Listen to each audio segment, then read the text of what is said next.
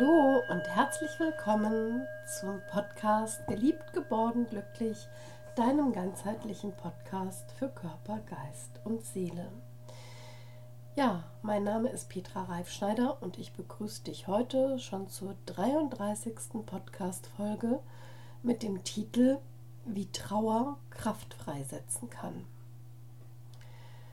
Heute ist Totensonntag und ich habe relativ viele Menschen auf die Friedhöfe ans Grab der Verstorbenen gehen sehen.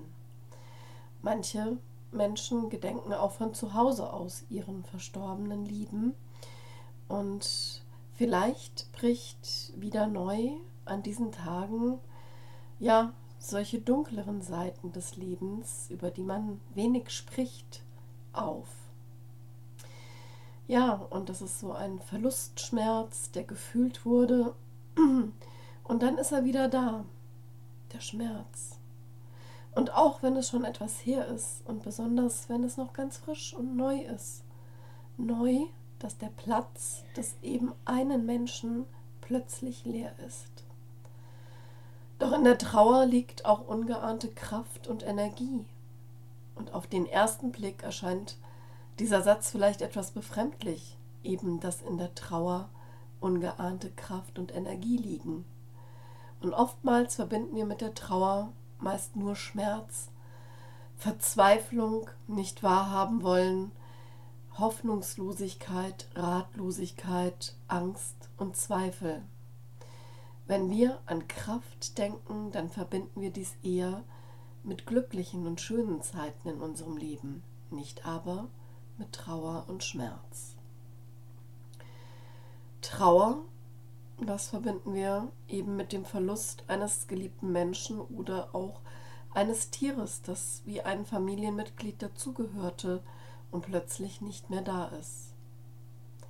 Trauern ist aber auch möglich beim Verlust eines Arbeitsplatzes, vielleicht auch beim Verlust von Gesundheit, von einem Körperteil, bei dem Verlust von Gesundheit, da trauerst du vielleicht um das, was du noch hättest alles machen können und nicht mehr machen kannst.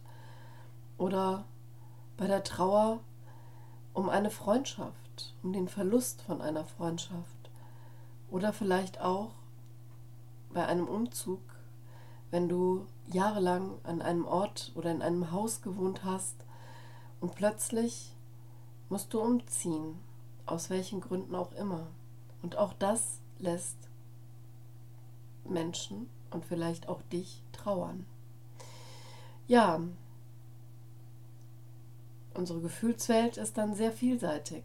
Von einem plötzlich tieftraurigen Moment mit viel Tränen bis hin ja zu Wut, warum ist es jetzt passiert und warum hat denn auch keiner richtig gehandelt? Ja, und vielleicht auch bis hin zu verletzt sein oder vielleicht hast du auch ganz andere Gefühle erlebt, wenn du schon getrauert hast. Oder vielleicht auch gerade in einer Trauerphase bist. Glaub mir, alle, alle deine Gefühle hatten oder haben eine Berechtigung. Und manchmal fühlt es sich vielleicht auch so für dich an, dass du wie gefangen bist in diesen Gefühlen und dieses Durchleben und dieses Zulassen deiner Trauer, das ist ganz, ganz wichtig. Es ist einfach wichtig, dass du dir Zeit lässt und dir auch die Zeit nimmst, die du brauchst. Und das ist von Mensch zu Mensch ja ganz unterschiedlich, absolut verschieden. So wie wir alle unterschiedlich sind, so unterschiedlich ist das, wie Menschen mit ihrer Trauer umgehen. Und für dich ist alles so richtig, wie du es fühlst, wie du es machst. Und da gibt es kein Falsch. Und es ist auch total egal, was dein Umfeld dazu sagt. Mach genau das, was dir gut tut in deiner Trauer. Und du darfst dir eben, wie gesagt, als Trauernde diese Zeit nehmen, deine Zeit. Und selbst wenn es auch ein bisschen bei dir her ist und du spürst, du hast es vielleicht damals gar nicht richtig verarbeiten können oder noch nicht verarbeitet, dann nimm dir einfach jetzt die Zeit dafür.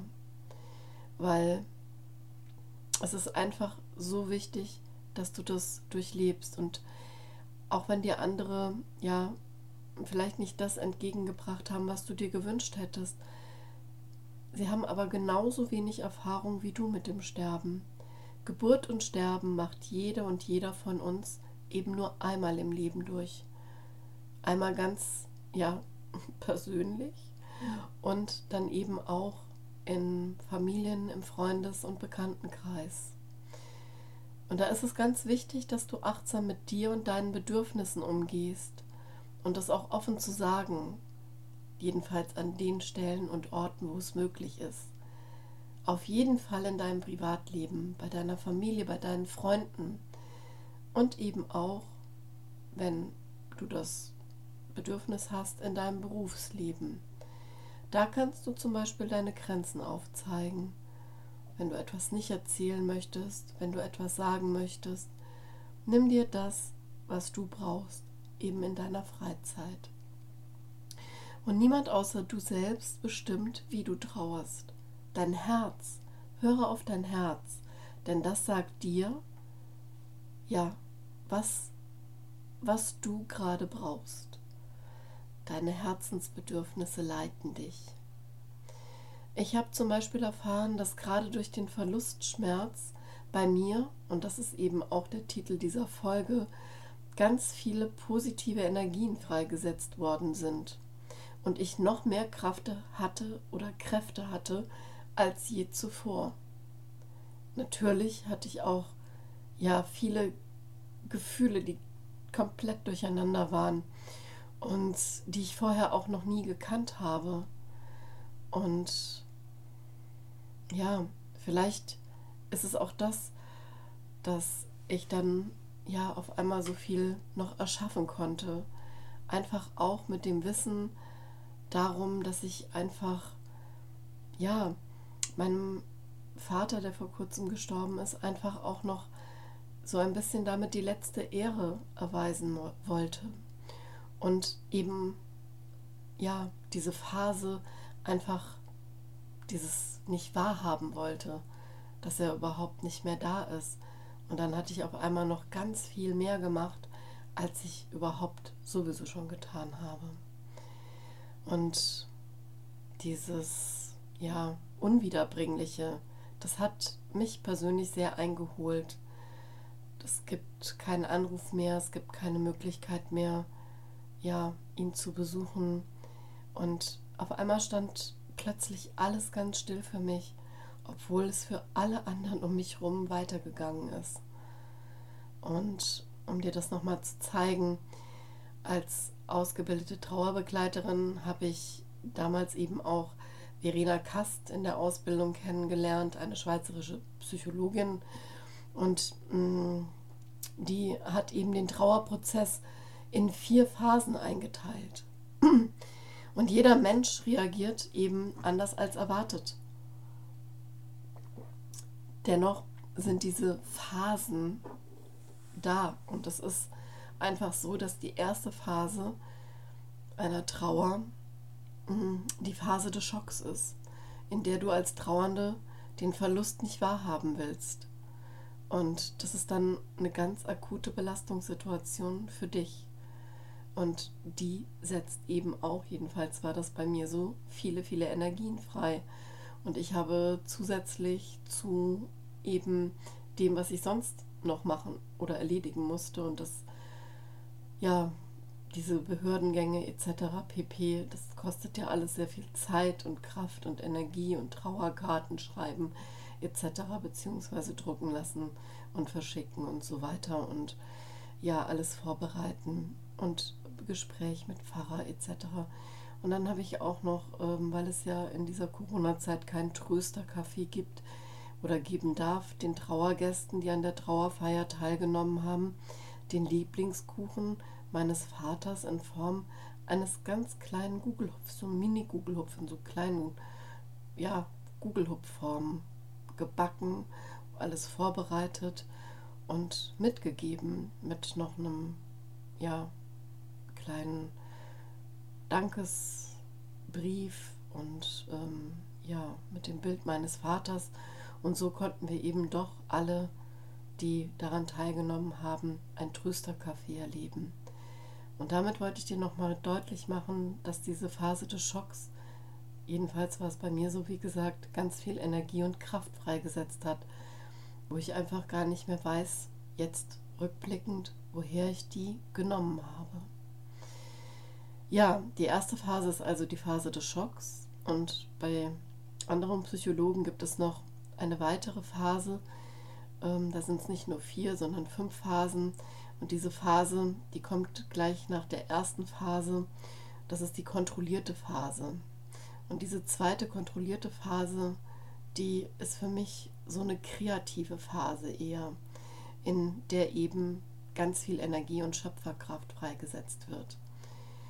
Und in der dritten Phase, da sind dann die aufbrechenden Emotionen, in der nochmal alle, alle Emotionen rauskommen, wie Trauer, Wut, also Traurigkeit, Wut, ja, Zweifel, Angst, was auch immer. Und ähm, die haben alle ihren Platz, diese Gefühle. Und in der Phase 4, die nennt man Desorganisation und da hast du als Trauernder mh, mm, ja so eine Art Suchen und Zweifeln und gleichzeitig finden. Und hier findet eben ein erstes Loslassen in dieser Phase statt.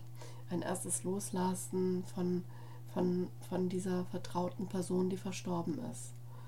Und in der fünften Phase, das ist die letzte, das ist die Phase der sogenannten Regeneration.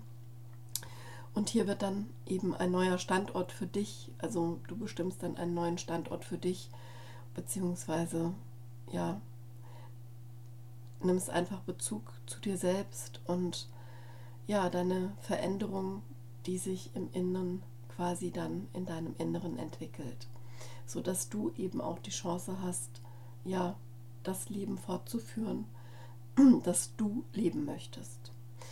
Ja, und diese Dauer der Phasen, das kann man so zeitlich schwer eingrenzen, das kann man gar nicht.